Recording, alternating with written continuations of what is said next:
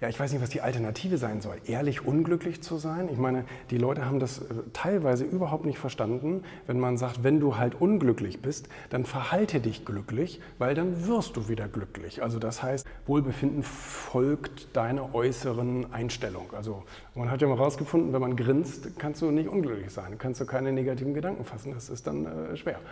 Und ähm, von daher verstehe ich diese Einstellung nicht, wenn dann jemand sagt, ja, aber hm, und das ist ja nur oberflächlich und bla bla bla. Das stimmt ja auch. Zu Anfang ist das oberflächlich. Du lügst dir sozusagen was vor. Aber das ist doch eine Lüge, die dir hilft. Ist doch nicht irgendwie, was dir schadet. Und äh, klar, natürlich muss man Probleme an der Wurzel anpacken und so, das verstehe ich alles vollkommen. Aber wenn du ganz, ganz unten im Tal bist da und ich sehe so viele Leute, die haben sich so richtig ins Unglück reinmanövriert, da kommst du, da kommst du sozusagen, du, du, du fasst gar nicht erst diese positiven Gedanken, äh, da wieder rauszukommen, wenn du nicht mal irgendwo einen kleinen Schritt anfängst. Und das fängt vielleicht einfach mal damit an, glücklich zu sein, dankbar zu sein für die paar Dinge, die du vielleicht noch hast und so weiter. Und dann, dann folgt der Rest. Aber irgendwo musst du sozusagen den ersten kleinen Schritt machen. Und da hilft eben, wenn es dir kacke geht, dann überleg dir die Sachen, die gut sind und für die du dankbar sein kannst.